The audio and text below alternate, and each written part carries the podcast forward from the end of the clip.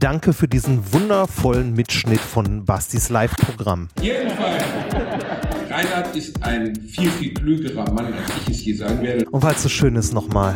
Jedenfalls, Reinhard ist ein viel, viel klügerer Mann, als ich es je sein werde.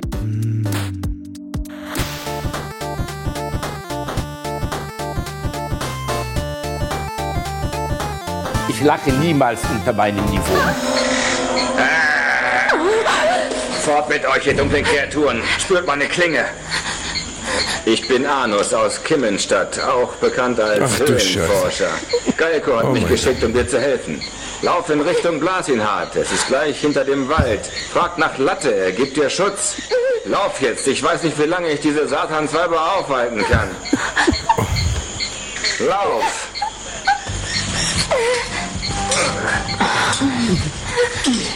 Wollen wir nicht lieber ficken? Na gut, aber nachher. Ich bin Anus aus Kimmenstadt. Das, äh, ist das ein Ritter der Tafelrunde? Nee, das ist, das, ist, das ist aus Die Hure der Ringe 2. Ach du Scheiße. Davon hatten wir mal das Intro vor, vor langer, langer, langer Zeit.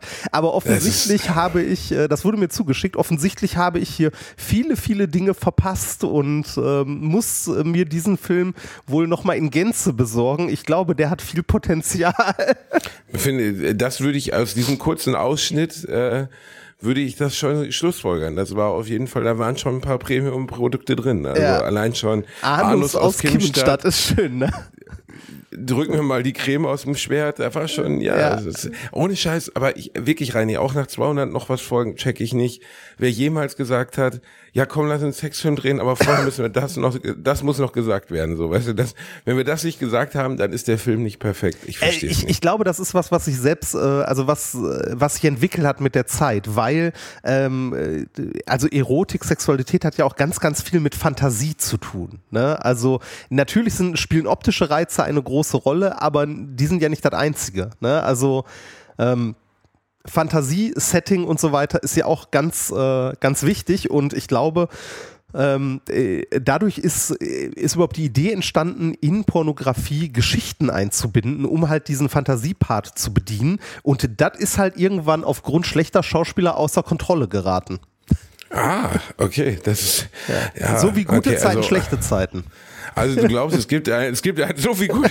Ja, der, gute Zeit, schlechte Zeit ist schon sehr früh außer Kontrolle geraten. Ja. Ich bin immer schockiert, wenn ich so Leute kennenlerne wie, weiß ich nicht, Janet Biedermann und so. Ich lerne ja durch meinen Job oft Leute kennen und dann immer wieder feststelle, ach, der war mal bei gute Zeiten, schlechte Zeiten. Das ist ja, das läuft ja schon so lange und ich muss mich rühmen in meinem ganzen Leben nicht eine einzige Folge gesehen. Ah, wirklich nicht? Nicht eine. Ah, nicht ich eine. ich habe davon als, als Jugendlicher habe ich davon welche gesehen. Mit äh, Joe Gerner. Joe Kerner, den habe ich aber kennengelernt. Der ist sehr nett. Ja. Sehr nett. Er spielt ja sowas wie den, äh, den, wie heißt er, L, L, R, R, äh, Liu Ewing, also der Bösewicht aus Dallas, so, ne, das Ja. ist ja er. Ja. Ähm, wie heißt er denn jetzt? L, R, Ewing? Keine Ahnung, du weißt ja, ne, wen ich meine. ja, Larry ja, Hackman. Dallas La- ist ja Larry noch mal, eine, noch mal eine Ecke älter, ne? Ja, ist älter, aber die gleiche Struktur. Und ich konnte mich für sowas ja nie erwärmen. Ich glaube, wir haben, haben wir letztens drüber gesprochen, dass meine Großeltern morgens immer um 6 Uhr Springfield Story geguckt haben? Nein. Nee, ne, das war, glaube ich, Bratwurst und Backler. Aber meine Großeltern, meine Oma, 6.15 Uhr morgens, RTL, damals RTL Television hieß es, glaube ich, noch oder so. 6.15 Uhr morgens vorm Frühstück sich erstmal eine schöne Folge Springfield Story gepumpt. Das war die am längsten laufende Soap Opera der Weltgeschichte. Ich glaube mit 3000, 6000 Folgen. Ich habe Unglaublich. Ah, das lief, äh, warte mal, d doch, ich habe so ganz, ganz, äh, ganz dunkle Erinnerung als Kind, dass das irgendwo im Fernsehen lief und irgendwo auch, ähm, ich weiß nicht, um irgendwas Vernünftiges rum, also ob davor oder danach Zeichentrickfilme oder so kamen oder das irgendwo in der Mitte, ich weiß nur noch, dass dann irgendwann der Vorspann davon kam und du dann wusstest so, ah, jetzt ist scheiße. Scheiße. Jetzt, jetzt ist ah. das Gute, jetzt das Gute vorbei.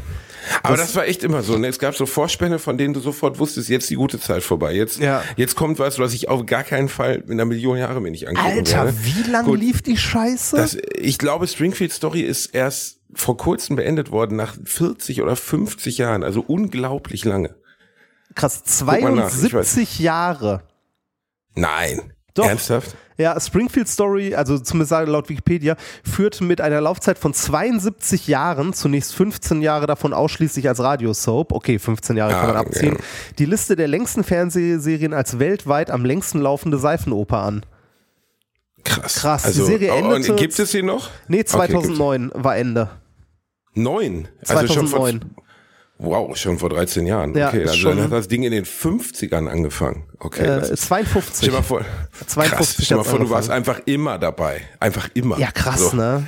Also, Ja, das ist also dein ganzes Leben in einer Soap gelebt, einfach so wie so eine Truman-Show. Du bist jeden Tag acht Stunden ans Set gefahren für einfach 50 Jahre, so wie andere ans Band fahren beim Autohersteller und hast einfach 50 Jahre lang irgendjemandem anders gegeben. Ich meine, bei Jo Gerner wird es auch jetzt schon 30 oder so sein, ne? ja, das habe ich gerade auch schon gedacht. Also hier, äh, Gutzeiten, Schlechtzeiten läuft seit 92. Ja, 30, also und 30 soweit ich Jahre. weiß, ist der seit immer dabei, ne? Ich Muss glaube auch ja. surreal sein, wenn du 30 Jahre den Arsch gibst. So, ob der dann auch mal abdreht beim Abendessen, so weißt du, beim Weihnachtsabendessen, so alle sind nett, die Stimmung ist gut, er ist eigentlich auch gelöst. Und dann sagt er aber einfach so aus, aus dem Nichts heraus, sagt er so zu deinem Sohn, dich enterbe ich auch noch. Und dann Ja, so, das- Das ist, eine, das ist eine gute Frage. Äh, Ob man, wenn man immer diese eine Rolle spielt, ne, kriegt man das in seinem Kopf noch getrennt? Also, das klingt auf den ersten Blick äh, total banal, ne? Weil so, ja, natürlich, du spielst halt, du bist äh, Schauspieler, du spielst eine Figur, aber wenn du 30 Jahre lang äh, und äh, der spielt die, also ich weiß nicht, wie die drehen bei äh, gute Zeiten, schlechte Zeiten, aber das lief oder also läuft oder weiß ich nicht, ist das immer noch, läuft das immer noch so oft wie früher? Also früher lief das ja Ja, ja. täglich. Ne? Das Die läuft immer Scheiße. noch täglich. Die, Scheiße, die Scheiße läuft Über immer noch täglich. 7700 Episoden. Wahnsinn, ey. Ja, also ich, ich muss sagen, ich bin ja mit, also meine Oma 6.15 Uhr in Springfield Story rein. Ja. Das war so, das war wirklich wie Dallas, aber mit einem Weichzeichner drüber. Alles war so weich Ja, gezeichnet. Ja. Die Männer waren braun gebrannt, hatten alle Bärte, weil es waren die frühen 90er, alle hatten noch so Bärte und Mullets. Also sahen alle irgendwie aus wie so Larry Fortensky, das war der sechste Ehemann von Elizabeth Taylor, einfach so ein Bauarbeiter-Vollidiot, den sie noch geheiratet hat, bevor sie den Arsch zusammengekniffen hat. Alle sahen aus wie so ein bisschen wie Donald Trump mit Bart und ähm, ganz unangenehm, ganz schreckliche Serie. Meine Oma war aber völlig äh, addicted drauf. Und dann natürlich einmal in der Woche, ne, was wurde dann geguckt? Einmal Lindenstraße. Natürlich. Die Lindenstraße. Natürlich. Und dann kam mein Opa, ich weiß noch, der erste schwule Kuss von Carsten Flöter und ich, ich Martin Armknecht oder so. Ähm, und dann kam mein Opa wirklich in Slow-Mo in den Raum. Eigentlich müsste ich das mal auf der Bühne erzählen, wie mein Opa so wie beim Matrix war, muss ich mal aufschreiben. wie beim Matrix in Slow-Mo in den Raum kam, die Fernbedienung in der Luft abgriff, meine Oma mir gleichzeitig beide Augen zuhielt und er schnell umschaltete. Damit ich bloß den homosexuellen Kuss zwischen Martin Armknecht und Carsten Flöter nicht sehen kann. Wann, wann war das Äh, denn? Wann, wa- also in welchem Jahr? 93, so 92, 93, so die Richtung. Gib mir einen, erster schwuler Kuss, deutsches Fernsehen. War das der erste im deutschen Fernsehen? Ja, natürlich, das war ein Riesenaufreger. Ein Äh. Riesenaufreger. Warte mal, hier habe ich was aus dem Stern. Eine Knutschszene in der ARD-Serie Lindenstraße 1990. Sorgt für Ja. 1990 für Bombendrohungen. Was? Ja. Was zur Hölle? Tatsächlich. Ja, das war eine andere Zeit. Krass. Okay, das ist krass. Also ich, äh, ich kenne ein ähnliches Thema, also jetzt nicht äh, auf die Sexualität bezogen, äh, gab es äh, in Star Trek, gab es den ersten äh, Kuss zwischen ähm, hier einer äh, schwarzen Schauspielerin und einem weißen Schauspieler, also Kirk und Uhura. Oh, ja. Uhura, Uhura wurde geküsst. Ja, Ja, das war- erst gestorben, die Darstellerin. Da, also das war ein Riesenskandal in der damaligen Zeit, aber das waren, weiß nicht, 50er, 60er? Ja, 60er, 60er. 60er. Aber gut, dass es, gut, dass das passiert ist, genau Ja, wie der schwule Kuss passieren sollte. Ähm, ich fand in dieser ganzen, also Lindenstraße habe ich dann auch sogar so ein bisschen mal mitgeguckt, so zu dieser Willi Herren Zeit, als Willi Herren den Bösen gegeben hat, so Mitte der 90er. Ich habe Lindenstraße das ist schon nie gesehen. schlimm. Ja, es ist wirklich, also es ist, also aus heutiger Sicht gesehen ist das alles schon ziemlich schlimm, was da so passiert. Das, das kam Ähm, wöchentlich, ne? Sagtest du? Ähm, äh, genau, einmal die Woche, sonntags immer um boah, 18.30 oder so. Also ich erinnere mich dran, dass, äh, also an diese legendäre Musik, ähm, äh, wenn das angefangen hat. Achso, Nee, das war der Anfang. Und am Ende kam immer, die- äh, Also so ein, ja, aber am Ende kam ja immer diese Szene, wo er, wo dann irgendeiner der Hauptcharaktere, Klausi Beimer, sagte dann sowas wie, ja, wir sind aus den Schulden raus. Aber ich bin HIV-positiv. Und dann so, dann so uh, okay. Also ich kann das nicht nachmachen, aber es gab ganz am Ende immer so ein 10 Sekunden Soundsample, das darauf hinwies, dass es sich um ein echtes Problem handelt. Also so richtiges Problem. Und ähm, das, also ich finde, ich weiß nicht, wenn ich jetzt Schauspieler wäre, hätte ich da Bock drauf. Auf der einen Seite ist es als Schauspieler ein beständiges Einkommen. Wolfgang Barrow wird die letzten 30 Jahre gut verdient haben, überdurchschnittlich gut als Schauspieler. Auf der anderen Seite, wenn du so festgefahren bist auf einer Rolle, ist es natürlich auch ein bisschen in Anführungszeichen künstlerischer Bankrott, weil du kannst ja als Schauspieler bist du dann wirklich einfach nur diese zweite Person. Du bist verbrannt, ne? Äh, also nein, was, verbrannt. was, was heißt verbrannt? Und Also, irgendwann geht dir das wahrscheinlich auch auf die Nüsse. ja, denke ich auch. Das ist so wie, so wie ein One-Hit-Wonder, die Band, die immer nur ein Lied spielt. Ja, oder also ich stelle mir das so vor, jetzt zum Beispiel bei, ähm, bei, äh, was wollte ich sagen, ähm, äh, bei, bei jemandem wie Wolfgang Barrow, also hier Jo Gerner, wenn der in ein Restaurant geht, dann weiß er wahrscheinlich gar nicht mehr, ob die Leute um ihn herum jetzt nur so tun, als wenn sie reden, weil bei diesen Soaps müssen ja immer welche drumherum sitzen, die so tun, als wenn sie ein Gespräch führen. Stimmt. Aber sie reden gar nicht wirklich, weil das wäre dann zu laut. Das heißt, der ganze Job von diesen Statisten besteht darin, so Pseudogespräche zu führen und zu lächeln. Wenn ich Wolfgang Barrow wäre, nach 30 Jahren GZSZ, dann würde ich wahrscheinlich relativ nervös jedes Mal, wenn ich im Restaurant sitze, so gucken, ob die Leute jetzt ein echtes Gespräch führen. Ich meine, das ist, am Ende ist es ja ein bisschen wirklich wie die Truman Show. Und Ja. die Truman Show selbst, ähm, ich weiß noch, dass es wirklich einer der Filme war, wo ich saß und eigentlich wieder rausgehen wollte, wieder reingehen wollte, weil ich den so toll fand. Ja, Truman Show für die damalige richtig Zeit, gut gemacht. Für die damalige Zeit war ja auch dieser Gedanke der totalen, nicht totalen Überwachung, aber der totalen Transparenz eines Menschen noch völlig visionär. Es gab kein Social Media. Truman Show ist von wann? 99? 2000? Müsste Äh, ich grad, gewesen sein. 98. Der ist von 98. Noch, 98. älter. ja, muss ich mir mal vorstellen. Ich hab, ich war 14. Es gab kein Facebook, kein Social Media, es gab kein Instagram, kein TikTok, kein gar nichts. Also da, da hatten wir zu Hause ein Modem 98. Ja. Und dann siehst du diesen Film und der Gedanke für die, die ihn nicht kennen, den muss man wirklich, finde ich, gesehen haben. Der funktioniert auch 25 Jahre später noch. Ja, auf jeden ist, Fall. dass jemand nicht weiß, dass er in seiner eigenen Soap lebt, so und dass alle um ihn herum Schauspieler sind, nur er selbst ist echt. Ja, und er Und und, dann- ich, ich finde es in dem Film auch super gelöst. Äh, also so Probleme wie, äh, wie kann das denn sein? Der ist im Fernsehstudio aufgewachsen, der muss ja irgendwann mal verreist sein. Äh, und wie die erklären, wie das alles, also erklären in Anführungszeichen, wie das technisch realisiert wurde, dass Truman quasi sein Dorf nie verlässt und da arbeitet und drumherum eine ganze, eine ganze Industrie um ihn herum entsteht, um diese eine Fernsehserie. Und äh, was man dabei beachten muss, wenn man den Film sieht, das war ein Jahr vor Matrix.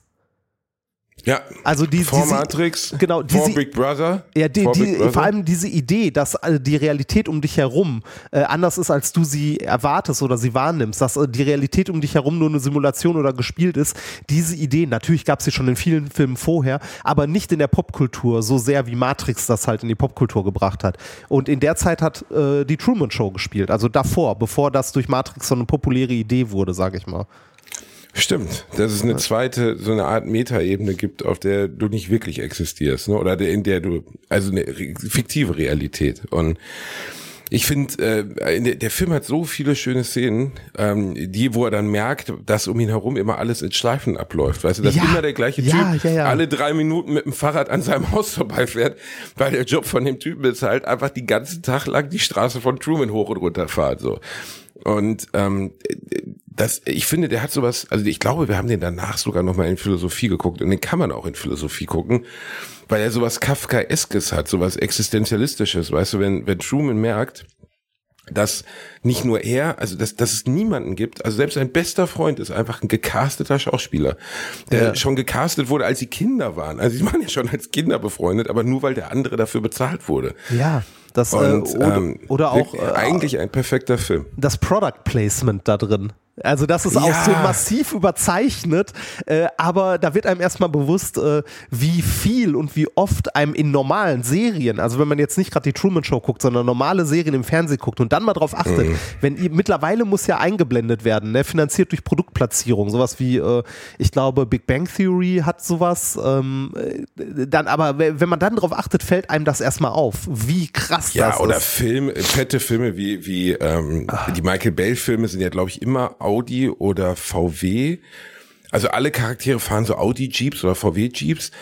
Ähm, bei, bei Dings war das auch hier bei Jurassic Park zum Beispiel. Oh. Jurassic Park siehst du die ganze Zeit, dass das ein Mercedes-Jeep ist, mit dem er die Raptoren durch die Gegend fährt. Und denkst so, boah, ist das Billo irgendwie. Das ist so.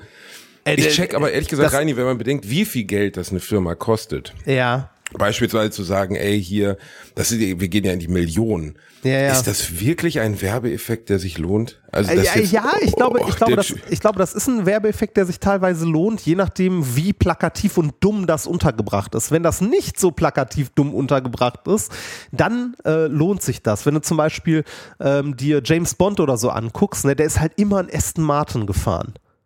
Ne, bis Ja gut, aber irgendwann, das ist, ähm, ja bei James Bond muss man auch sagen, irgendwann ist BMW auch in der Geld auf den Tisch Figur gelegt hat. Ne? Ja. Ist das so? Ist der dann irgendwann, stimmt, der ist irgendwann Ich meine, der ist irgendwann ne? BMW gefahren, oder? Ach geil. Ja. geil. ähm, äh, aber äh, die, die Serie, in der das am plumpesten, wirklich richtig plump und richtig dumm untergebracht ist, ist White Collar. Den kenne ich, kenn ich nicht. Kennst du White Collar? Collar als Serie nicht?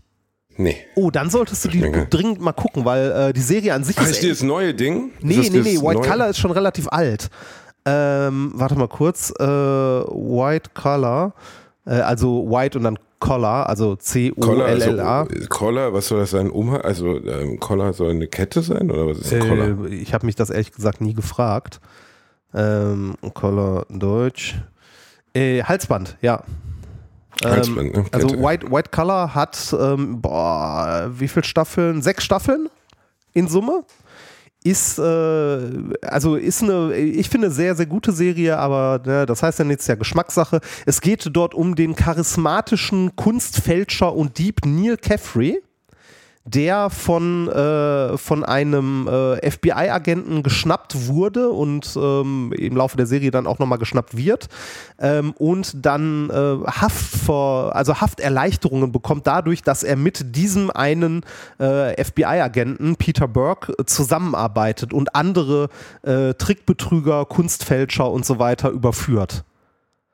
Ähm, Okay. im Hintergrund spielt aber noch eine, ne, spielt noch eine, eine Substory. Also diese, äh, dieser, also Neil Caffrey und Peter Burke sind irgendwann sehr gut befreundet und so, ne, aber äh, trotzdem weiß Peter Burke nicht, ob Neil Caffrey nicht doch eigentlich nur abhauen möchte. Ähm, dann gibt's noch äh, so ein bisschen den Q aus, äh, was man so bei James Bond hätte, der, der immer alle Gadgets baut und irgendwie tolle Sachen hat. Das ist Mozzie, äh, gespielt von Willie Garson, der leider mittlerweile verstorben ist.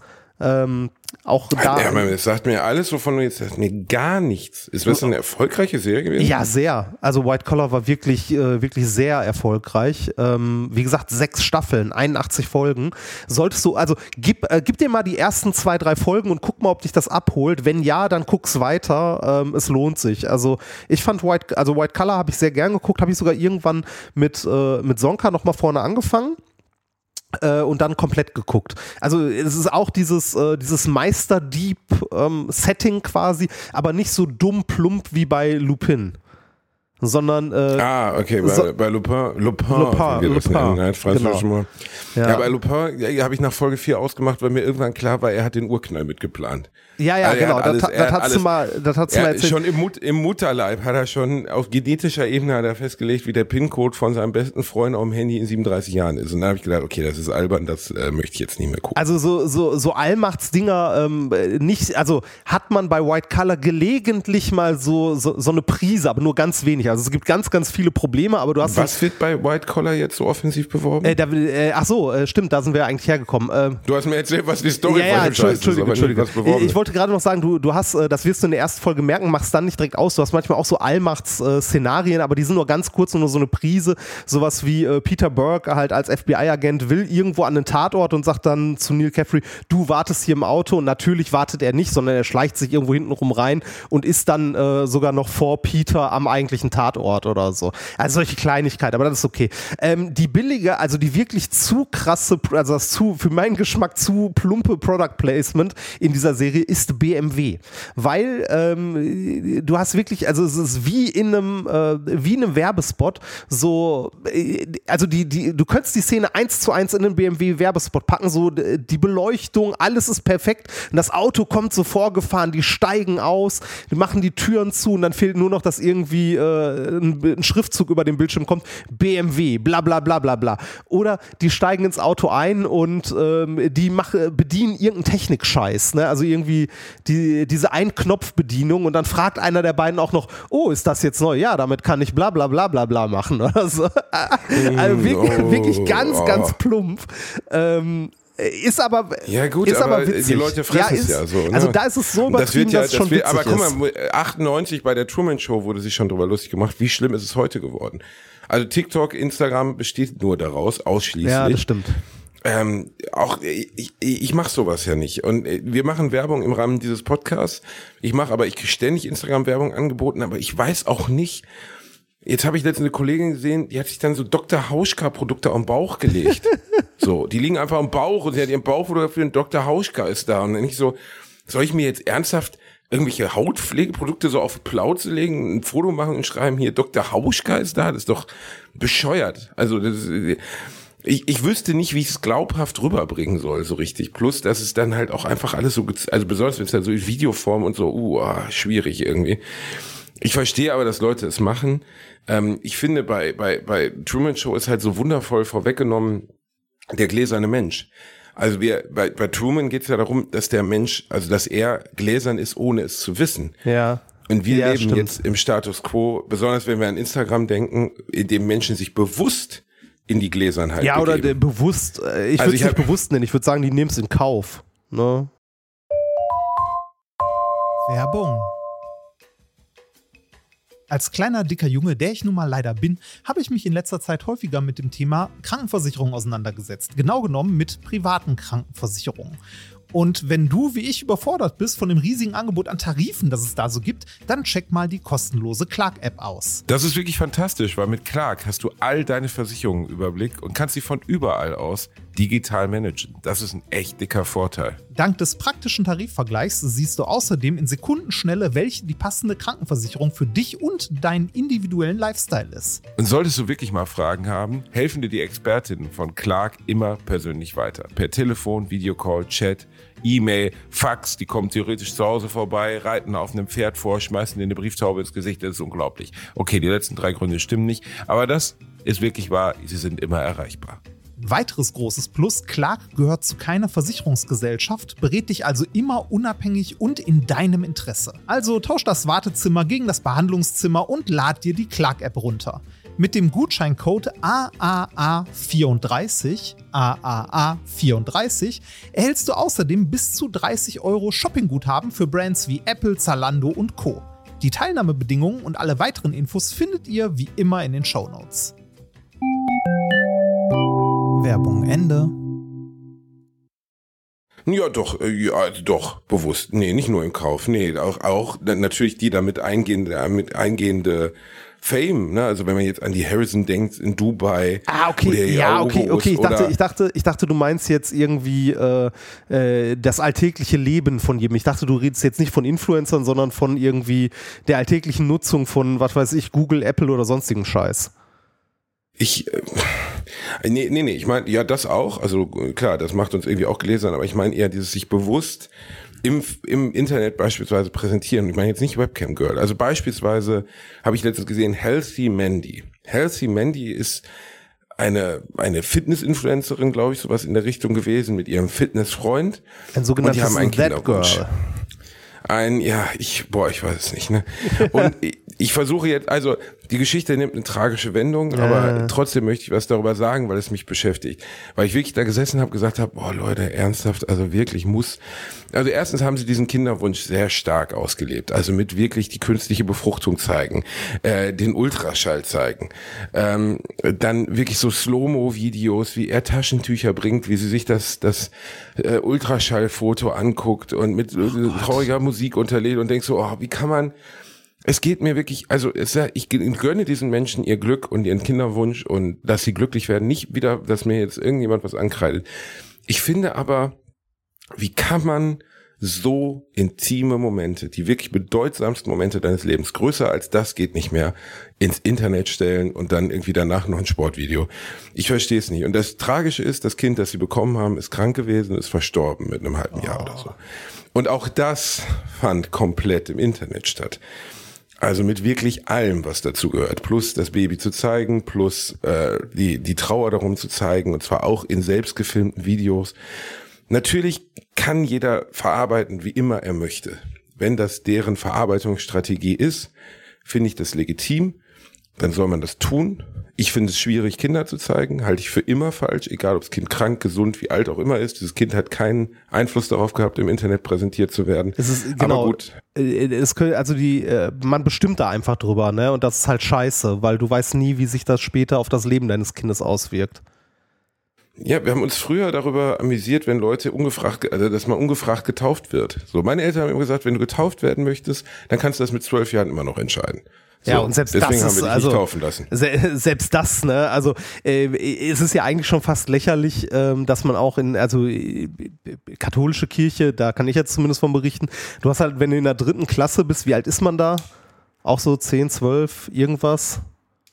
Ähm, warte mal, dritte Ähm, Klasse. Ja, nee, nee, in der dritten Klasse bist du neun, Reinhard. Ja, ja, neun, neun, je nachdem, wann du bist du schon geboren bist. fünfte, sechste, siebte. Neun, neun bis zehn. Ja, du lässt dich dann halt taufen, um die Kohle abzuziehen bei der Kommunion. So, Ja, so genau, genau. Das ist die Kommunion und dann, dann kannst du ja sagen, so, ja, da ist man noch jung, da geht's nur ums Geld. Da hast du ja später noch die Firmung, da bist du dann ja 16, 17. Als ob das da in irgendeiner Form anders wäre.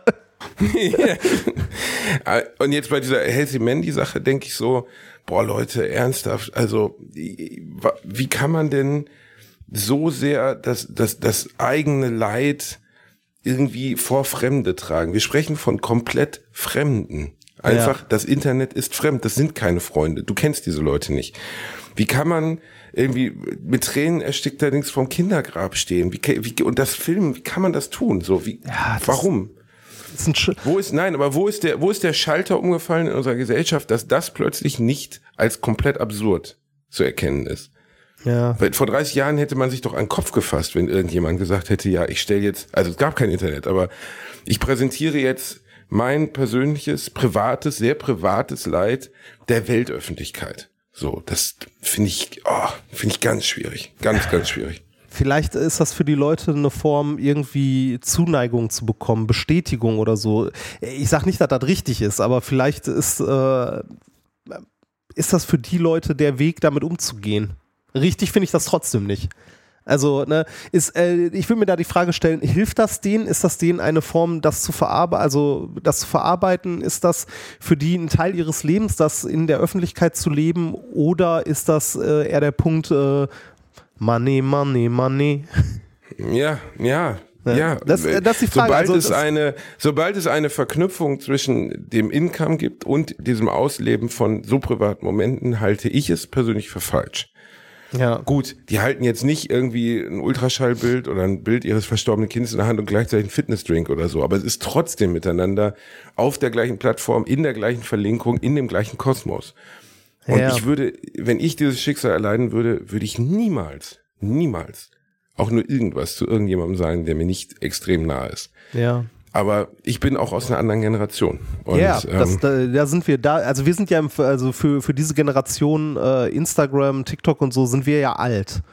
Ne? Also Ja, äh, genau, wir sind alt dafür, ja. Und äh, gestern hatte ich einen 21-jährigen Polizisten, der wie 30 aussah in der Show sitzen in Bayreuth.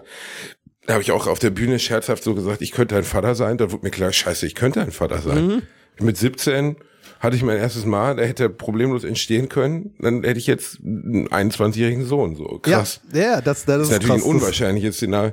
Aber was, was auch, was die Veränderung der Werte anbelangt, ich habe eben ein Interview mit Harrison Ford gesehen, äh, Indianer, ne? Oder Han Solo, den ich ja sehr schätze, sehr mag und der immer als so grumpy gilt und als so schlechter Interviewpartner und ne, also wo die Leute sagen, der ist sehr in sich gekehrt Ah, und kein ich- guter äh, Gesprächspartner. me- war. me- äh, meinst du dieses Interview auf dem roten Teppich? nee, das war Hugh Grant. Achso, das Aber, war, war das äh, Hugh Grant. ja. Ah, okay, ja, Das ist war egal. Grant, ja. ja. Äh, Harrison Ford hat, ähm, aber die Hugh Grant Sache können wir gleich besprechen, weil die auch wirklich sehr lustig ist. Ähm, Harrison Ford hat halt gesagt, dass er immer mit der Rolle des Celebrity sein, also it's nothing good about being famous, wurde er zitiert und dann hat er auch erklärt, wie er das meint. Natürlich lebt er in Reichtum, natürlich geht's ihm gut. Früher war er Schreiner, jetzt ist er Multimillionär. Aber er sagt Anonymität. Man kann sich als Privatmensch nicht vorstellen, was es bedeutet, keine Anonymität mehr zu haben. Und er illustriert das auch. Er meint dann so, ich bin Schauspieler. Mein Job ist normalerweise früher gewesen, mich irgendwo hinzusetzen, mir Menschen anzuschauen, sie zu beobachten und ein Gefühl dafür zu bekommen, wie ist diese andere Person und sie vielleicht auch darzustellen. Ich kann mich nirgendwo hinsetzen, weil mich beobachten alle. Sobald ich in einem Café sitze, schauen mich alle an. Ich kann gar nicht mehr Menschen unvoreingenommen treffen, geht nicht. Wir sprechen jetzt von einem Weltstar, ne? Ja, ja, ja. Aber, aber selbst bei meiner Bekanntheit, jetzt meiner popligen C-Promi in Deutschland Let's Dance Bekanntheit, ist das teilweise schon so. Dass ich im Restaurant sitze und Leute irgendwie mir die ganze Zeit zuprosten oder mir halt zu verstehen geben, dass sie mich sehen oder beobachten oder sonst Das, was. das, das auf der einen Seite ist es schön, auf der anderen Seite ist das auch sehr creepy. Ja, das, äh, das glaube ich. Ähm, äh, das, äh, ich, äh, also, äh, du hattest ja letztens seinen Auftritt im äh, Musiktheater. Das war ja jetzt am, war das letzte Wochenende? Letztes Wochenende, ne? Ähm, in Gelsenkirchen? Ja. Genau. Äh, und äh, da war ich ja auch und ähm, mich haben, obwohl ich da äh, maskiert rumgerannt bin, äh, tatsächlich hier und da Leute erkannt. Das war sehr nett und so. Äh, ich freue mich da auch immer drüber. Aber ich glaube, ich habe dich ja auch aufstehen lassen, weil Ja, ich gewusst habe, du sehnst dich so danach. du dummer Herr Wichser. Reinhard Remford ist da auch richtig hier. Und ich habe gedacht, der würde sich so freuen, wenn er jetzt, Reini, wo bist du denn? Leute, und dann so, der Reini ist hier. Das ist Oh ja, prinzipiell ich ja, hab's nett. Kacke ist, wenn man kein Mikrofon hat, um etwas sagen zu können. Ja, genau, das war ja der Sinn dahinter. Du bist so ein Arschloch.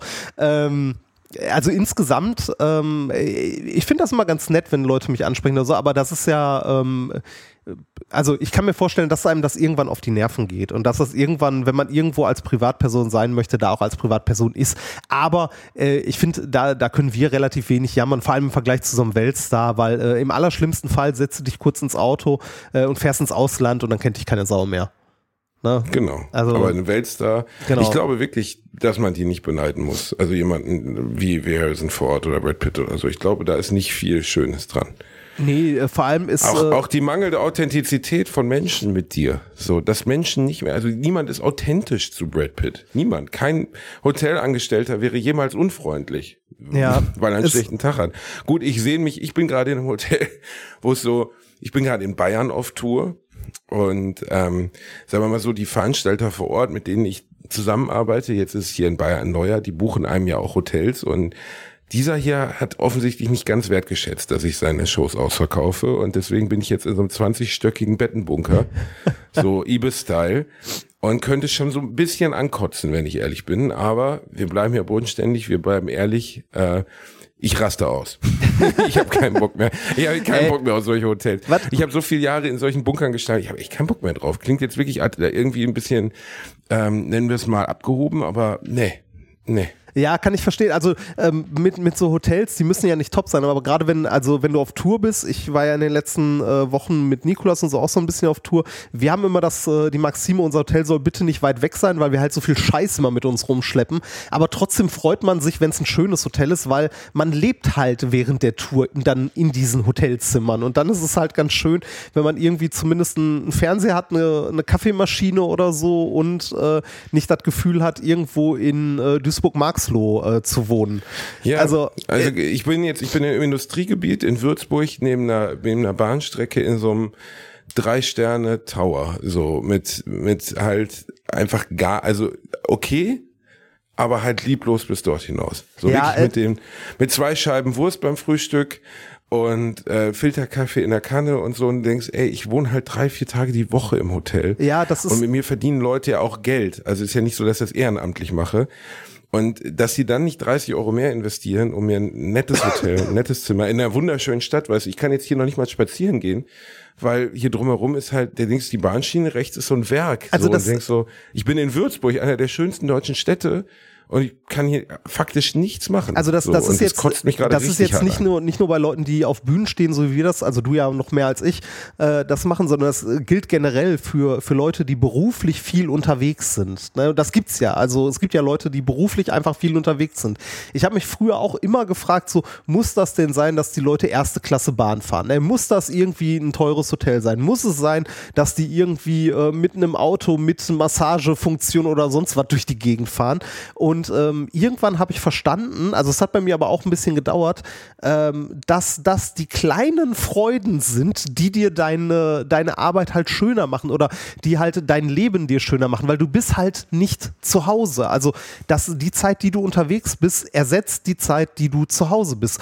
Ähm, wenn du beruflich unterwegs bist, ne, dann äh, ist es meistens ja so, als Selbstständiger ist sowieso egal, aber selbst wenn du angestellt bist, ist es meistens so, du bekommst äh, ja nicht irgendwie mehr Geld, weil du nicht zu Hause bist, sondern du hast, ähm, du hast irgendwie deinen normalen 8-Stunden-Tag, der abgerechnet wird, danach hast du Feierabend, aber du hast den Feierabend dann halt nicht zu Hause, sondern den Feierabend hast du dann im Hotel. Und äh, da ist es halt dann doch schon schön, wenn das irgendwie, äh, wenn du dich da, also du solltest dich da irgendwie wohlfühlen. Ne? Ist natürlich, äh, ja, weiß ich nicht, kann man jetzt auch wieder meckern und sagen, ja, es gibt auch Leute, die auf Montage sind, bla bla bla und so. Ja, gibt es auch. Aber es muss doch nicht sein, dass man, wenn man unterwegs ist, sich dann noch scheiße fühlt die ganze Zeit. Dann da wird auch mal hier und da ein bisschen schöner sein, wenn das denn drin ist. Ähm, und nochmal zu, zu diesen Promis, ne, da kann man jetzt auch sagen, so, ja, aber die, die haben ja Millionen und denen geht's ja gut und die verdienen ja unglaublich viel Geld und so damit. Ähm, dieser, dieser Punkt, dass du glücklich darüber bist, dass du Geld verdienst oder viel Geld hast oder so, ähm, der, der hört halt irgendwann auf. Ne? Und das kann ich als jemand sagen, der wirklich in armen Verhältnissen aufgewachsen ist. Ähm, wenn du dann irgendwann mal, also ich habe ich hab jetzt studiert, ich habe einen Job an der Uni gehabt und äh, im öffentlichen Dienst TVL 13 kann man nachlesen, was man da verdient. Ähm, wenn du lang genug dabei bist, bist du irgendwie brutto bei 60, 65.000 oder so. Ne? Das ist aber an der Stelle dann irgendwann egal, weil ob du 50.000 oder 60.000 verdienst, das macht kaum noch einen Unterschied. Und ob du 60.000 im Jahr brutto verdienst oder 80.000, da bist du dann am Punkt, wo es egal ist. Und äh, ich würde niemals einen Job annehmen, ähm, wo ich, sagen wir mal, 20.000 Euro mehr verdiene, dafür aber weniger Zeit habe oder mehr arbeiten muss und äh, irgendwie äh, andere Sachen abgebe.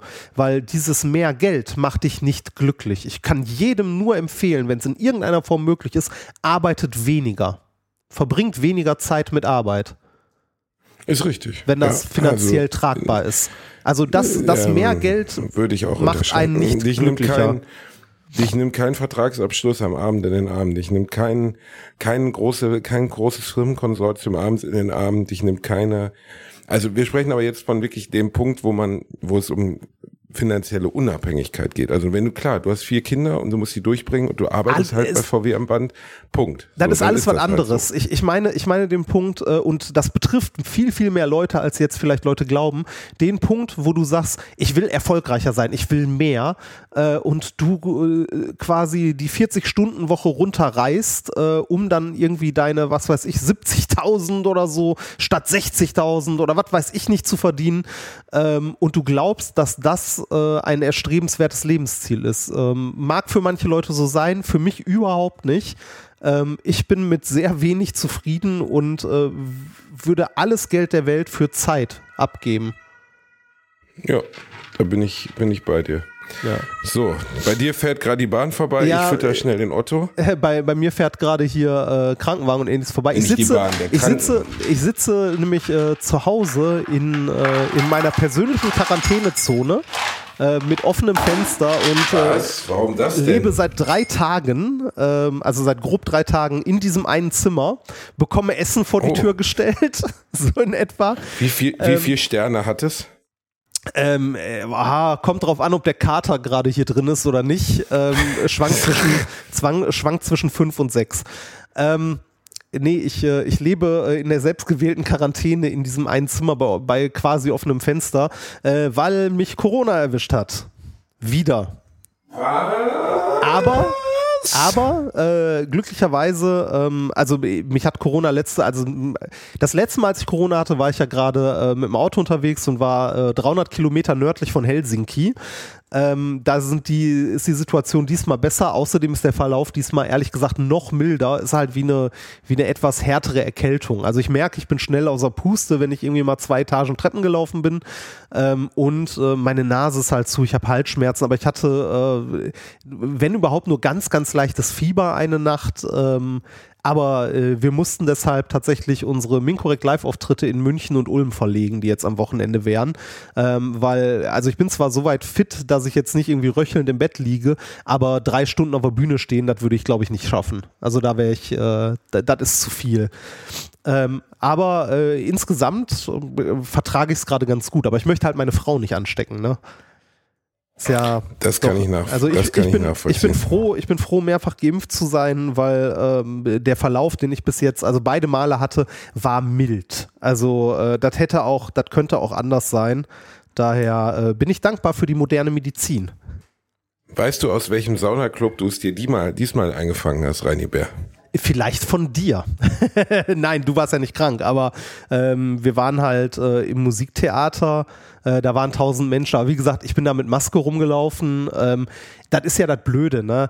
Äh, du hast keine Ahnung, das kann von überall sein, wirklich. Das kann von, du, äh, du stehst irgendwie, also wir hatten ja selber auch Live-Auftritte in Heidelberg mit knapp 500 Leuten und so äh, und Bonn. Das kann von einem der Auftritte sein, es kann aber genauso gut sein von, ähm, ich weiß nicht, ich stehe gerade an der Bahnhaltestelle und neben mir hustet jemand und äh, ne, hast halt Pech gehabt. Das ist halt, ne, du kannst vorsichtig sein, wie du willst. Ähm, einfangen kannst du dir immer. Also du kannst dir, also das ist so, wie du dir ja auch jedes Jahr eine Erkältung immer wieder einfängst, egal wie, ähm, äh, wie vorsichtig du bist. Und ich glaube, gerade sind eine Menge Leute ähm, krank und äh, da nicht mehr getestet wird, ist keinerlei ähm, äh, Quarantänepflicht oder ähnliches mehr gibt, ähm, läuft das halt gerade durch. Allerdings mittlerweile, äh, glaube ich, in einer Variante, die zwar hoch ansteckend ist, aber selten schwere Verläufe hat und äh, ein Großteil der Bevölkerung, äh, der vernünftigen Bevölkerung ist geimpft. Also äh, ist das durchaus ertragbar. Trotzdem will man es nicht haben und ähm, wie gesagt, also arbeiten kannst du dann für eine Woche oder so mindestens eh an Nagel hängen, weil du einfach nicht in der Lage Ja, bist, äh, wirklich was zu machen. Also jetzt hier am Rechner sitzen und was aufnehmen, das ist vollkommen okay, aber ich könnte jetzt nicht irgendwie fünf Stunden mich ins Auto setzen, irgendwo hinfahren und dann nochmal drei Stunden auf der Bühne stehen. Das wäre nicht drin. Du, du hattest ja auch, äh, hattest du einmal Corona oder zweimal? Äh, ich hatte, ähm, und ich, äh, ich hatte äh, einmal Corona. Also irgendwann warst du auch Einmal. einmal krank, da erinnere ich mich noch dran. Aber dich hat das auch nicht so sehr umgehauen. Das ist ja auch sehr unterschiedlich. oh doch, oder? damals ah, doch, war nicht, dich hat das, doch, dich doch, hat doch, das damals umgehauen. war ah. nicht so, ja. Okay, weil meine Frau ähm, hatte damals, als ich äh, hier in Helsinki, also in, äh, auf der Reise krank geworden bin, da war es bei mir nach drei Tagen wieder okay. Ich habe uns dann ja am Ende auch nach Hause gefahren, aber dann ist meine meine liebe Frau krank geworden und die hat's mal echt so zehn Tage richtig umgehauen. Also da ging gar nichts mehr. Also ich, ich weiß bei mir gerade nicht, ich habe so ein bisschen so ein unterschwellig, also ich habe Corona-Test gemacht, weil ich mich so unterschwellig kodderig fühle. Ja. Aber offensichtlich kein Corona. Ja, kann, äh, also Ähm. ne, ich meine, wir haben gerade äh, Erkältungszeit noch so ein bisschen, ne? Also du kannst auch genauso gut, also nicht, nicht jedes Husten, jeder Schnupfen ist direkt Corona. Ne? Also wahrscheinlich hast du dir einfach nur so eine Erkältung eingefangen. Oder ähm, äh, du bist einfach körperlich ein bisschen im Arsch, weil du halt gerade viel auf Bühnen stehst.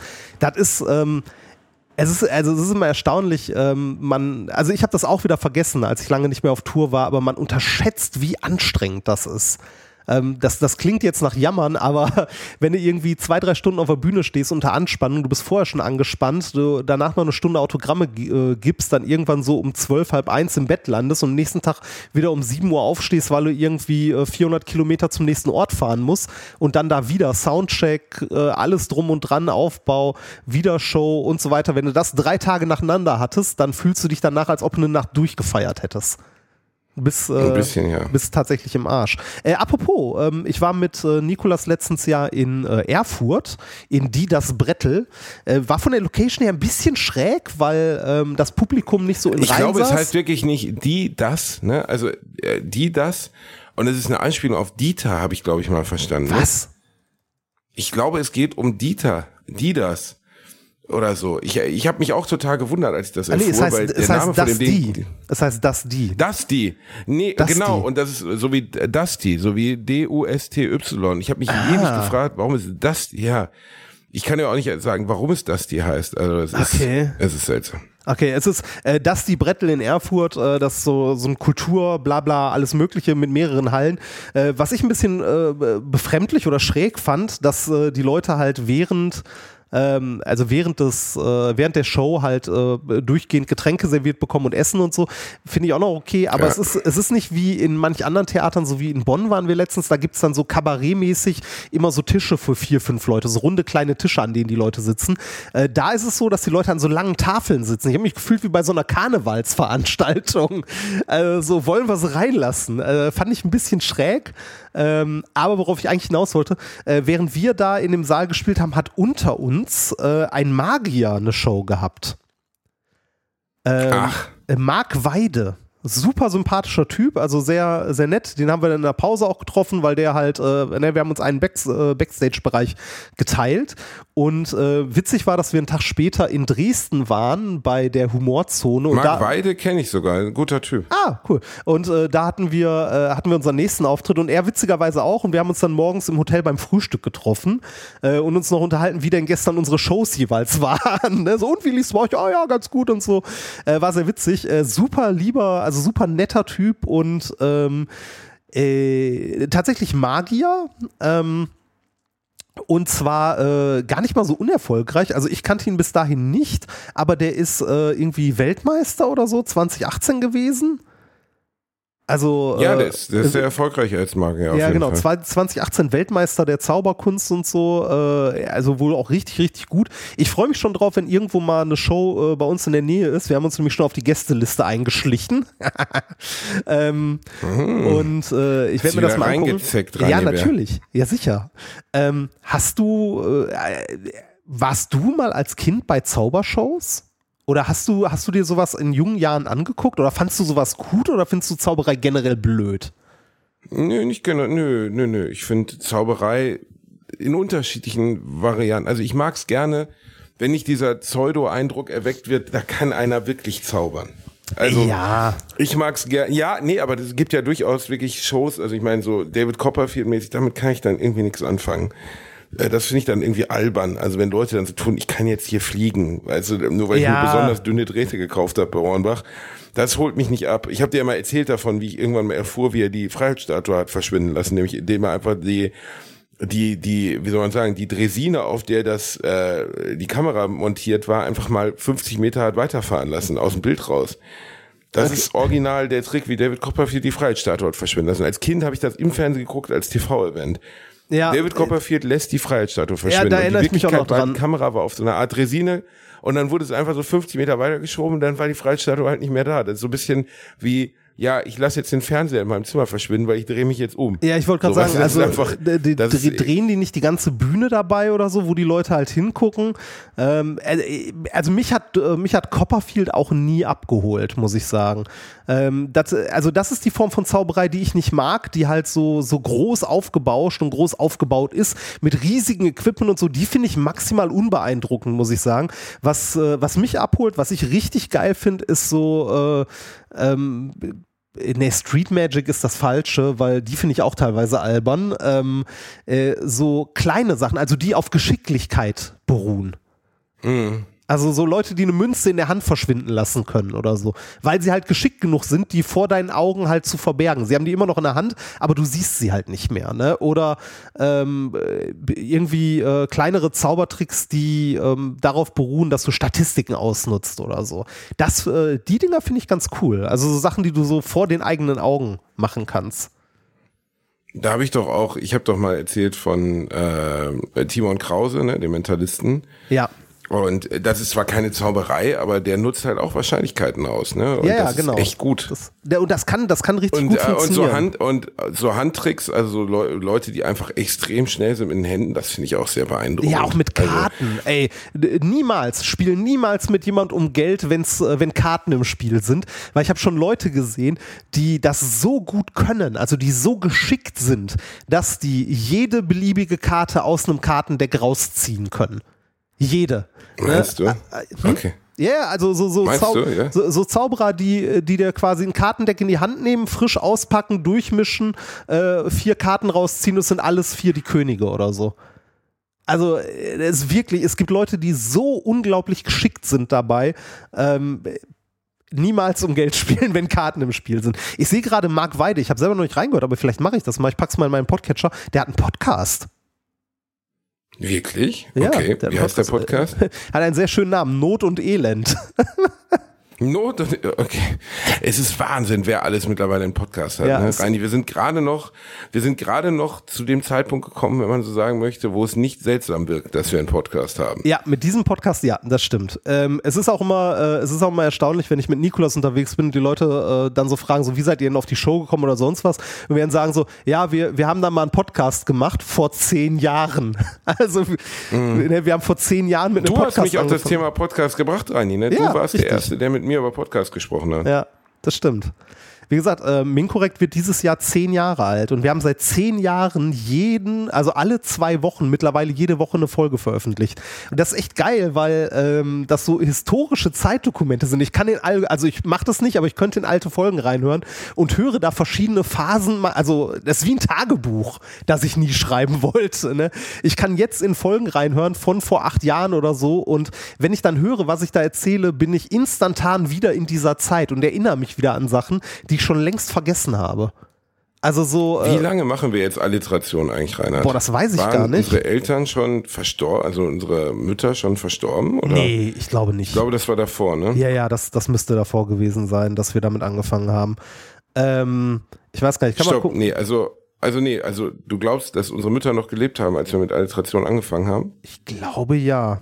Ich weiß es aber ehrlich gesagt nicht. Also ähm, meine, also unsere Eltern sind jetzt äh, oder unsere Mütter sind ja jetzt schon relativ äh, lange tot, ne? Wobei Vier ähm, Jahre. Ja, äh, da, da muss ich sagen, ist, ähm, bin ich sehr, sehr schlecht. Ich bin sehr schlecht in mir ähm, äh, Daten merken. Und selbst so Sachen wie, wann ist meine Mutter gestorben? Ich könnte dir nicht sagen, ob es vor, vor drei Jahren war oder vor fünf Jahren. Ich, ich kann sowas einfach nicht. Ich bin da unglaublich schlecht drin. Ähm, für mich äh, hat Zeit irgendwie, also schon, Zeit ist schon wichtig, aber irgendwie ist weiß ich nicht. Äh, äh, Es spielt in meinem Leben auch keine Rolle, ob das vor vier Jahren war oder vor fünf. Ähm, ist halt schwierig. Äh, wir haben die erste Folge veröffentlicht am 12. August 2018. Ja, da war, also meine Mama war da schon verstorben.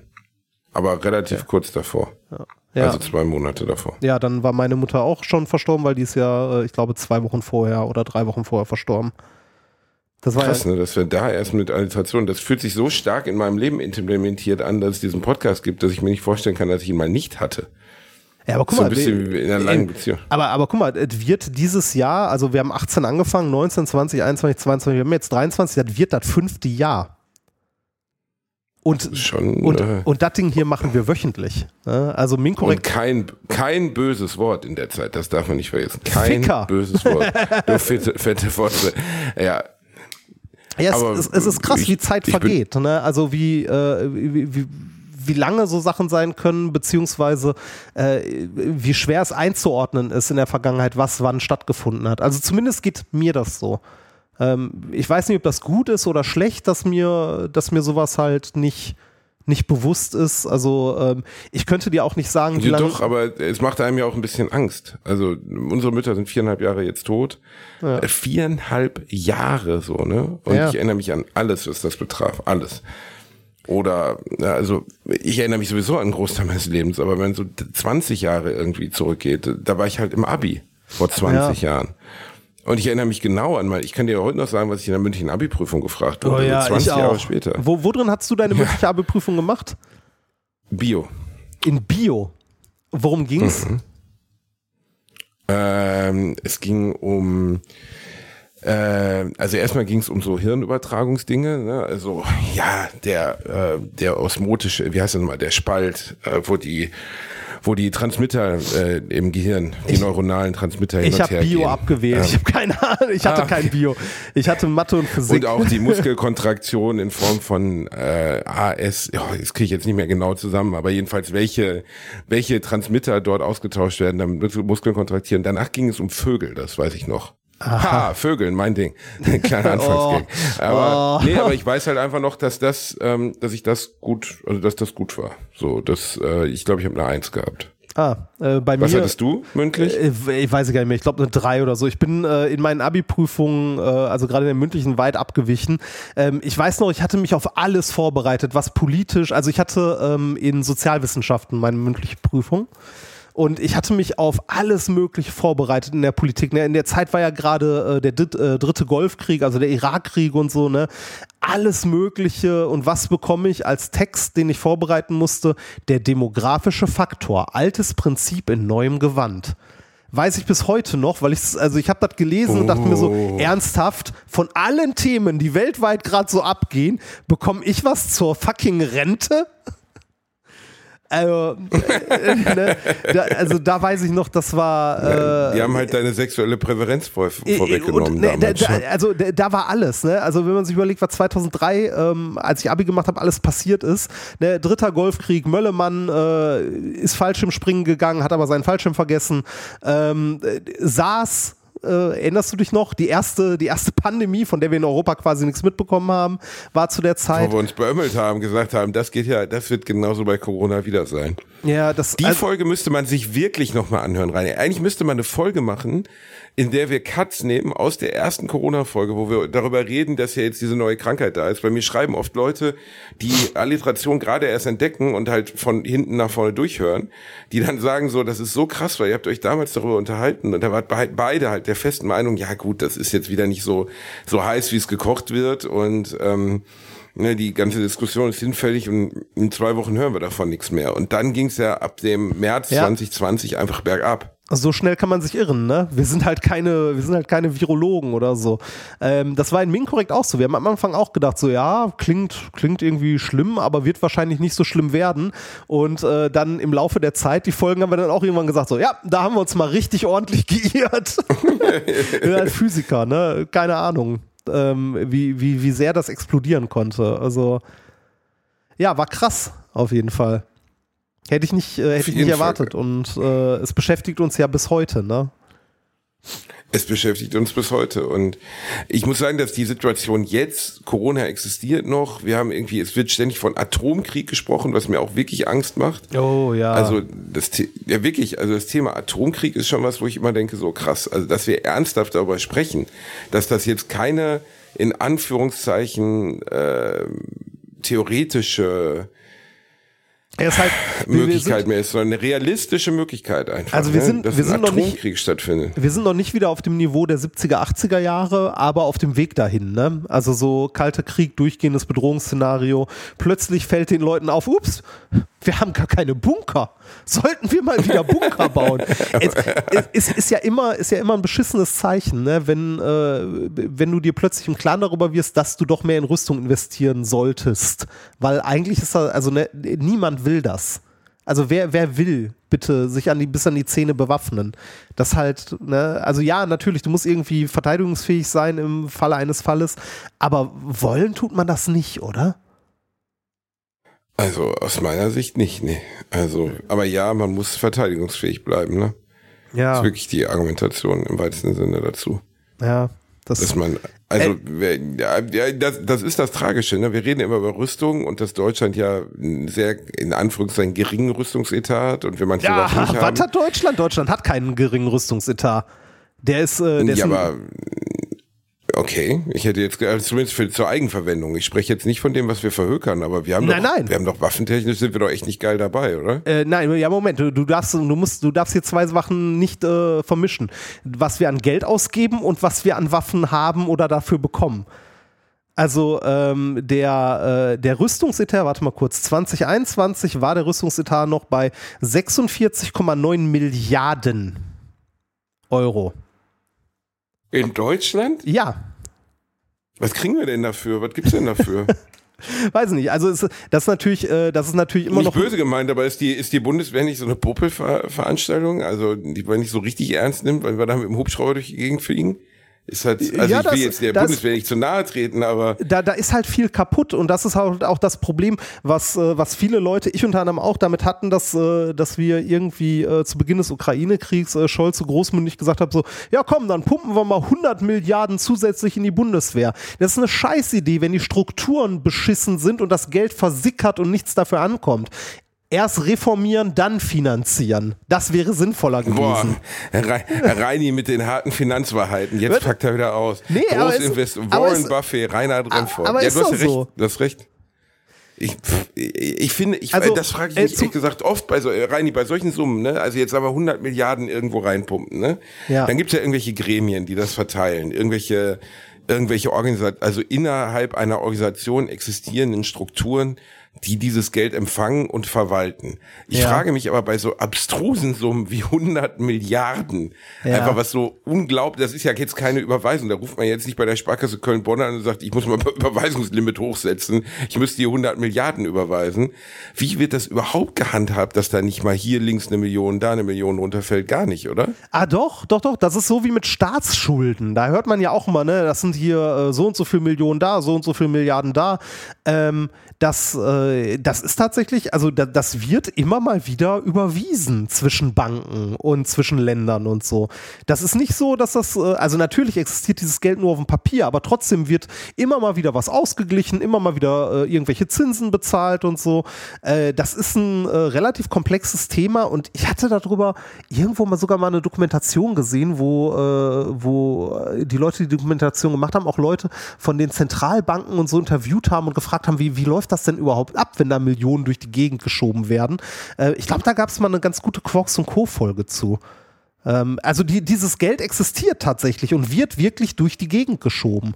Da äh, gab es auch letztens eine, äh, eine schöne Folge von der Anstalt zu, zum Thema Finanzkrise in Griechenland und so weiter, dass äh, Deutschland davon im Wesentlichen sogar profitiert hat. Dass, äh, dass es Griechenland schlecht geht. Äh, aber nochmal kurz zurück zu den Militärausgaben. Ne? Wenn du sagst, äh, Deutschland, äh, also äh, man könnte ja der Ansicht sein, Deutschland würde nicht viel ausgeben, aber die letzte Statistik, die ich hier sehe, veröffentlicht im April 2022, Militärausgaben weltweit, ist Deutschland auf Platz 7. Was? Ja. Auf Platz Ernsthaft 7. jetzt? Okay, ja. das hätte ich niemals gedacht, Ja. muss ich sagen. Also es ist nicht so, dass kein Geld da ist, in Anführungszeichen. Es wird nur nicht ordentlich verwendet. Das ist eher das Problem. Ähm, ist natürlich immer noch ein Witz im Vergleich zu, äh, zu den USA. Also Deutschland hatte da eine, also 2021 laut dieser Statistik hier, eine Ausgabe, also eine Militärausgabe 2021 von 56 Milliarden. Äh, direkt hinter Frankreich mit 56,6, Russland mit 65, Vereinigte Königreich 68, Indien 76, jetzt kommt China 293 Milliarden und der Spitzenreiter mit dem industriell-militärischen Komplex die USA mit 801 Milliarde. Was? 800 mit einer Milliarde? Ja, Militärausgaben. Also ähm, äh, USA. Ja, USA. genau. Ja, USA. das, das, ne, wenn die USA was können, dann ist es Krieg.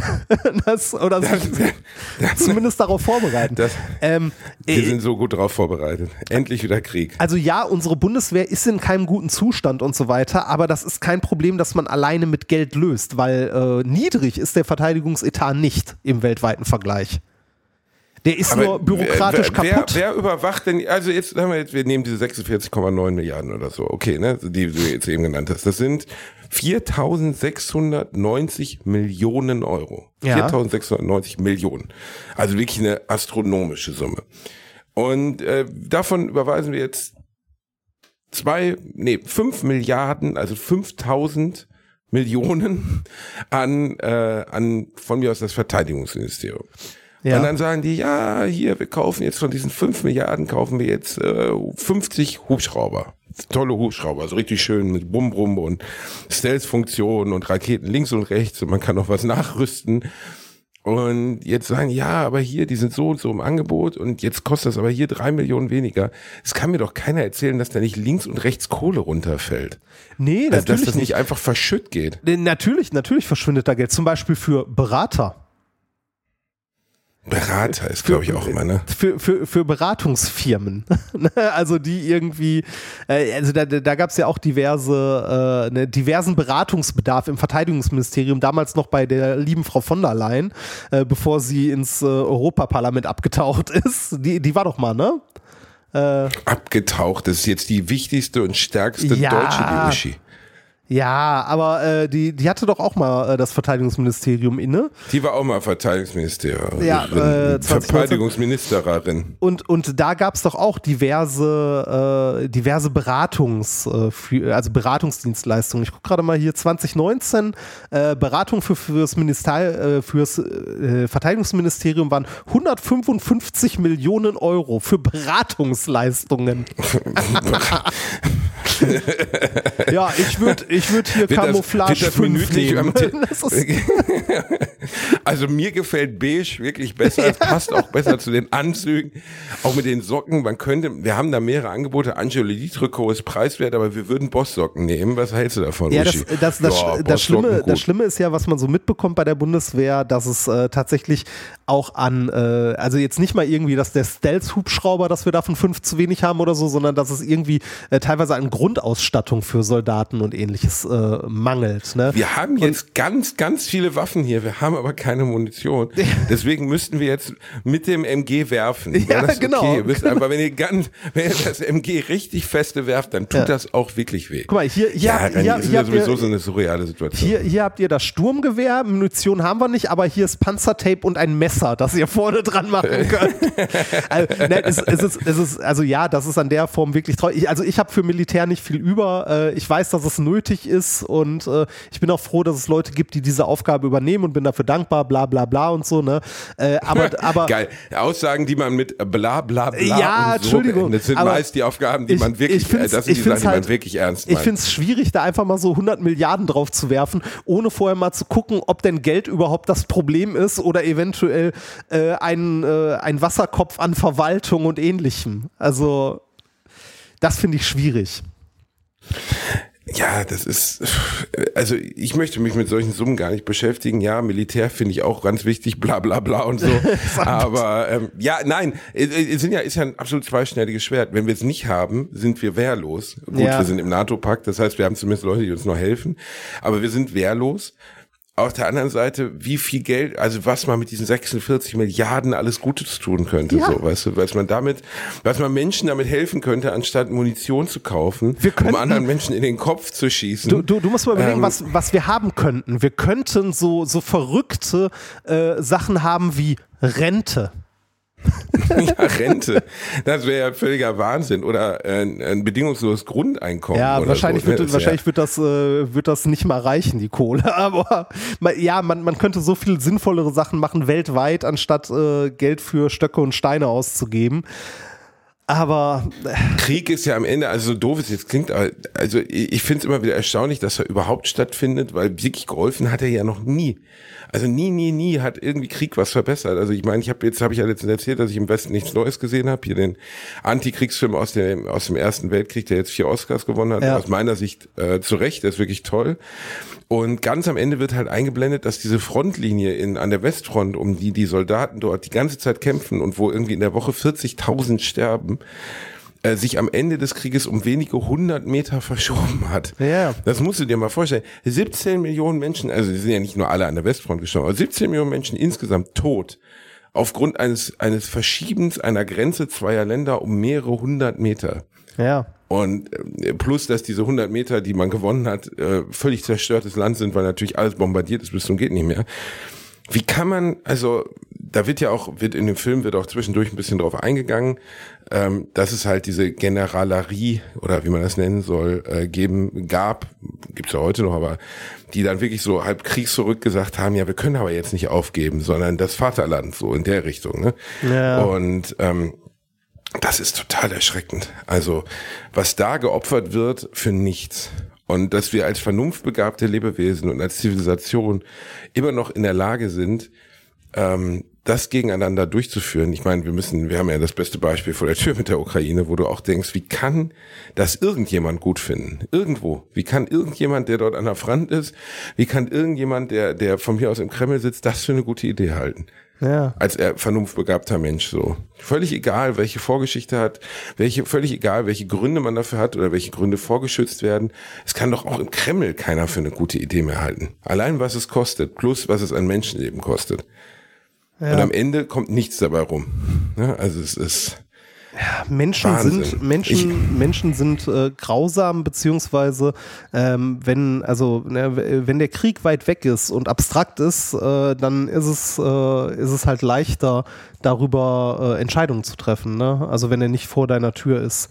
Aber äh, ich glaube, das ist ein Thema, das nicht so einfach zu beantworten ist, warum es das gibt und warum Menschen das machen. Ähm, am Ende Es ist ist es halt in uns angelegt, ein ja, Stück genau. weit. Am, ne? am Ende ist es ein Stück äh, der, der menschlichen Natur. Ne? Also ähm, der Mensch ist halt nie, also ich würde sagen, der Mensch ist prinzipiell eigentlich ein, also ein gutes Wesen oder der Mensch ist prinzipiell erstmal gut, aber ja, nicht immer. Ne? Das glaube ich Und übrigens nicht. Ich was- glaube nicht, dass der Mensch gut ist. Dass der Mensch an sich Ich äh, mein- ein sozial, also ich glaube schon, dass der Mensch an sich ein soziales Wesen ist, das halt äh, Ein soziales Wesen, ja, das schon. Aber das sind Hyänen ja auch. Also das ist Ja, jetzt, das das, ist schwer. Willst du sagen, Hyänen also sind mit gut böse? und schlecht. Ich habe König der Löwen dreimal gesehen, wir wissen es. Also, nein, natürlich sind Hyänen nicht böse, aber ich meine damit, der Mensch ist vernunftbegabt und der Mensch ist zu Gutem in der Lage. Aber ähm, man hat festgestellt, dass Embryonen, also Zwillingsembryonen, sich im Mutterleib gegenseitig versuchen zu strangulieren, wenn es zu Nahrungsmangel kommt. Also der Mensch ist genau so lange gut, wie es ihm nicht schlecht geht, sagen Ja. wir es mal so. Wie, Ne? Und das, äh, also wir so sind schön- soziale Wesen, weil uns das Soziale nützt, nicht weil das Soziale wirklich tief in uns verankert ist. das, das stimmt. nicht das gute Soziale. Das, das stimmt. äh, Das soziale war evolution, also das soziale Verhalten von Menschen war evolutionär ein Vorteil. Und deshalb hat es sich durchgesetzt, ne? äh, weil du in der Gruppe Genau. stärker bist als alleine. Ähm, wie hieß es immer so schön? Erst kommt das Fressen, dann die Moral. Danke, Bertolt Brecht. Genau, Bitte. aber so ist es ja. Ne? Und am Ende ist es genauso. Also wenn, wenn du auf die, auf die klassische ähm, Auge um Auge, Zahn um Zahn und am Ende ist die halbe Welt blind, ähm, Dings hinausgehst, also dieses, wenn ich oder er, dann immer er. Ne? Also wenn es jetzt über die Klinge springen heißt, so. Ja. Da opfert Ja. sich dann keiner. Da gibt's wirklich nur die uneigennützige Liebe von Eltern. Das ist das Einzige, wo der Mensch dann wirklich komplett uneigennützig ist. Also wo Eltern sich beispielsweise für ihre Kinder opfern oder so. Ja. Es gibt einen ganz guten Film, wie heißt der nochmal? Ich habe den nur einmal gesehen, ich glaube schwedisch. Da geht's um ein Ehepaar, das mit seinen zwei Kindern in ein Skiresort fährt. Irgendwo Alpen, keine Ahnung, französische Alpen oder so. Und äh, dann sitzen die da und eine Lawine geht ab. Und das wird gerade zufällig gefilmt. Das ist ein fiktiver Film, das ist jetzt kein, also es ist reiner Fiktion, aber äh, eine Lawine geht ab vor diesem Hotel und am Anfang lachen noch alle auf dieser Terrasse von dem Hotel. Und dann wird aber klar, die Lawine wird uns treffen. Und der Vater stößt sein eigenes Kind zur Seite und rennt rein. Okay. Und die Mutter nimmt die beiden, nimmt die beiden Kinder in Schutz und, und rettet sich aber auch noch und überlebt die Lawine. Und im Film geht es größtenteils dann um die Nach den Nachklapp dieses Ereignisses, in dem beiden Partnern klar wurde, dass sie offensichtlich, also zumindest die Liebe zu ihren Kindern ganz unterschiedlich, nennen wir es mal, ausleben. Ne? Und dass der Vater, wenn man es jetzt Feigling nennen möchte oder so, aber dass er in dieser Evolu oder in dieser lebensbedrohlichen Lage dann doch sich vorne sieht, weil es ihm wichtiger ist, sich selbst zu retten als seine Kinder. Und die Mutter es anders tut. Und Ist natürlich, auch, soziale, ist natürlich auch Klischee bis zum Anschlag, ne? Warum? Also ist ja keine unrealistische Situation. Ja, nein, ich das- das, das- als das- Setup für ein Drama finde ich das ziemlich gut. Ja, nein, nein, nein, nein, das meine ich nicht, sondern ich meine, dass, äh, dass äh, der, der Vater das Kind wegstößt und reinrennt und die Mutter herzensgut und sozial sich um die Kinder kümmert. Naja, also wahrscheinlich, wenn man es, wahrscheinlich ist es ein bisschen so, Reinhard. Also Weiß in der nicht. Veranlagung von Frauen und Männern. Ich weiß nicht, ob das nicht. Ich meine, guck, in äh, der Natur ist es ja totaler Wahnsinn. Wenn ein, ein Löwe ein, Wolfs, äh, ein Löwe ein Wolfsrudel übernimmt, dann wird's wirklich strange. Wenn ein Löwe ein neues Rudel übernimmt, tötet er die Kinder. Also wir sprechen jetzt von Raubtieren, nicht von Menschen. Aber trotzdem, wenn ein Löwe die ein neues Rudel übernimmt, weil er beispielsweise seinen Vorgänger, weil äh, Löwen nehmen ja solitär mit einer männlichen Leitung und mit Jungtieren und wenn der dann den Vorgänger tötet, bringt er auch die Jungtiere um des anderen. Und es ist nicht so, dass die Weibchen dann trauern oder so, sondern die paaren sich dann umgehend, nachdem ihr Jungtier ermordet wurde, von dem Vater oder von dem, von dem, von dem neuen Anführer der Gruppe, nicht von dem Vater, paaren sie sich mit dem neuen dominanten Männchen und bekommen mit dem Junge. Ja, das, Da gibt äh, es keine moralisch, also stell, stell, nur theoretisch.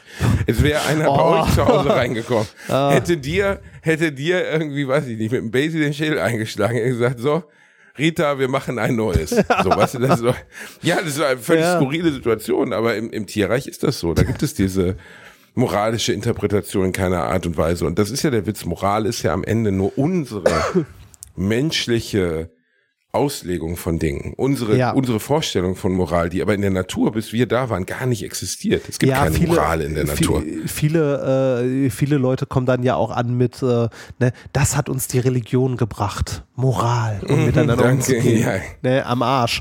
Äh, wir wissen, dass genau. es nicht so ist. Für, für Moral braucht man keine Religion. Ähm, Vier teilt den Ketzer. Und das hat uns die Religion, genau, Genau. das hat uns die Religion gemacht. Hm, ist das Öl schon warm? Wir müssen ein paar Ungläubige Ja. Hineinwerfen. Es scheint mir, das ist wirklich toll, was die Religion uns da alles an, an Frieden und, und ja, aber da haben wir uns auch schon, haben wir uns auch schon häufiger darüber ausgelassen. Äh, die Religion hat bis jetzt nur Scheiße hervorgebracht. Oder mehr, mehr Scheiße als Gutes. Das war die neue Folge Alliteration am Arsch. Ein schönes Abschlusswort von meinem Corona-infizierten Freund Reinhard Remford. bitte, sehr, sehr gerne. Willst du nicht noch Musik empfehlen? Ähm, ja, das wollte ich natürlich. Ja, Reinhard. bitte. Ich bin ja ein Vollprofi, sowas vergesse ich nicht. Ja, wir, wir, Ähm, müssen, wir, müssen irgendwo, glaub- wir müssen irgendwo mal wieder den Link zu dieser Playlist hinpacken, weil mich haben in letzter Zeit häufiger Leute angesprochen, äh, wo sie den denn Ja, finden. mein Gott, poste sie doch, du Schwanz. Ja, ja, Jedenfalls äh, The, The Interrupters mit Bad Guy, einem Cover von äh, Billie Eilish, das besser ist als das Original. aus Oh, echt? Sicht. Eine Ska-Version von Bad Guy. Wie, wie, wie heißen die? The Interrupter? The Interrupters, die Unterbrecher, wenn man so möchte. Danke, so viel Englisch kriege ich auch noch hin. Ja, The- ich versuche dir nur die Arme zu greifen, weil du Interrupters, dumm bist. Bad Guy. Fresse. Ähm, zur Playlist hinzufügen. Da. Haben wir. Ich habe äh, mal draufgepackt von einem großartigen Künstler, Bo Burnham. Sagt er dir was? Oh, das ist sehr, na, meiner Meinung nach das beste Comedy-Programm, was ich je gesehen habe. Nicht das Corona-Programm, das hat mich nicht so abgeholt, aber das davor, das es bei Netflix auch gibt. Bo Burnham, Musikcomedy, aber mit Sprechanteilen, der absolute Hammer. Ja. Absolute Hammer. Ja, das Corona-Programm hat er ja quasi komplett alleine zu Hause in Quarantäne aufgenommen, ne? Mit einer Kamera. Genau. Das äh, war, auch, war auch ganz witzig, hat mich aber auch nicht so sehr abgeholt wie das davor. Und ähm, ich äh, würde von Bo Burnham äh, draufpacken, äh, warte mal, wie, ich weiß nicht mehr, wie, wie das heißt. Ähm, Lower Your Expectations. Okay. Ähm, und äh, ah, da geht's darum, was, was man als äh, Partner, was, was Frauen von einem Partner erwarten. ne? Ja, oder, oder generell, was man braucht, um einen Partner zu finden. Ne? If you want to find love, uh, lower your expectations a lot. Ja, Ja. das ist, äh, Bo Burnham ist, ist wirklich so. Ja, ist er macht super. am Ende auch bei diesem einen äh, Programm macht er was über Country-Musik. Wo er dann so racial pandering, also so, äh, wie soll man sagen, so, I, I try to, ähm, wie, wie die Country-Musiker der USA sich so mit so reaktionären Werten an das Publikum ranwanzen. Ja. Und dann baut er halt einfach so ein, Com er baut halt so, so ein Country-Song, aber kommentiert die ganze Zeit auf so einer Metaebene, wie absurd das ist, was er jetzt gerade singt. Now the violence kick in. Social pandering. Super. Und der Ja. Typ ist halt ein Genie. Ich Ja. fand bei die Corona-Sache, da merkt man halt, dass er eine Depression bekommen hat und dass das dann alles ein bisschen zu meta wurde. Ja, aber Bo Ähm. Burnham an sich ist großartig. Viele von euch kennen wahrscheinlich von Liedern äh, wie Welcome to the Internet oder äh, Genau. was auch auf TikTok als Trend rumging, äh, Jeffrey Bezos. Jeffrey Bezos, das kenne ich jetzt gerade gar Ah, nicht das mehr. kennst du, wenn du es hörst. Ähm, Und er hat auch gute One-Liner. Also zum Beispiel hat er irgendwie, was war ja nochmal meine Freundin, äh, meine Freundin betreibt Cosplay. Ähm, manchmal, man- nee, sie, sie, wie war, wie ging das nochmal? Ähm, neun- äh, 100 Prozent der Zeit verkleidet sie sich als ekelhafte, arrogante Fotze und ich denke, was aber er macht, bringt den viel besser als ich, der ist echt ganz Ja. gut. Ähm, so, meine Lieben, das war die neue Folge Alliteration am Arsch. Wir haben euch lieb, wir passen auf euch auf. Der Reini erholt sich wieder, ein Gigant stolpert nur, er fällt nie hin. Und wir freuen uns drauf, wenn wir euch bald wieder haben. Ich habe gerade die Mitteilung bekommen, dass ich aus diesem Hotel ausziehen darf und in ein besseres Hotel ziehen darf. So sieht das Leben aus. Jetzt werden mal richtig Füße gemacht. Ich habe mir schon mal, der will richtig du bist schon, Schmalz du, auf die du, alten Füße. du, du bist schon so eine kleine Diva, ne? Also we- wenn du dann, wenn du gleich in der Rezeption vorbei äh, läufst, legst du den Schlüssel dahin oder wirfst du der äh, Rezeptionistin oder Rezeptionistin an den Kopf und spuckst noch einmal äh, auf die Theke, oder? Abs absolut richtig, aber ich spucke erst in sein Gesicht und dann werfe ich den Schlüssel, damit er einen Abdruck hinterlässt gegen Ah. seine Stirn. Ah. Ja. Hast, du- hast du in deinem neuen Hotel dann auch deine sortierten Smarties und so? Ich habe meine sortierten Smarties, ich habe die vier verschiedenen Real Dolls, die im Schrank sich befinden müssen. Ich habe das Team an Masseuren und Masseusinnen. Ähm, ich habe die Fußpflege, ich habe das Gym, ich habe den Saunabereich. Die Erdbeeren mit Blattgold? Ähm, die Erdbeeren mit Blattgold, den Helikopterlandeplatz. Ähm, eigentlich ist alles da. Vorher muss mein Team natürlich einmal rein und abchecken, ob auch alles da ist, damit Beyoncé Bielendorfer, wie man mich auch nennt, sich einigermaßen wohlfühlt. Das ist ja auch das Mindeste, was wir für dich tun können. Du verwöhnte Danke, Bitch. Reini. So, Ich macht's liebe dich. gut. Passt auf euch auf, passt auf euch auf. Tschüss. Ciao.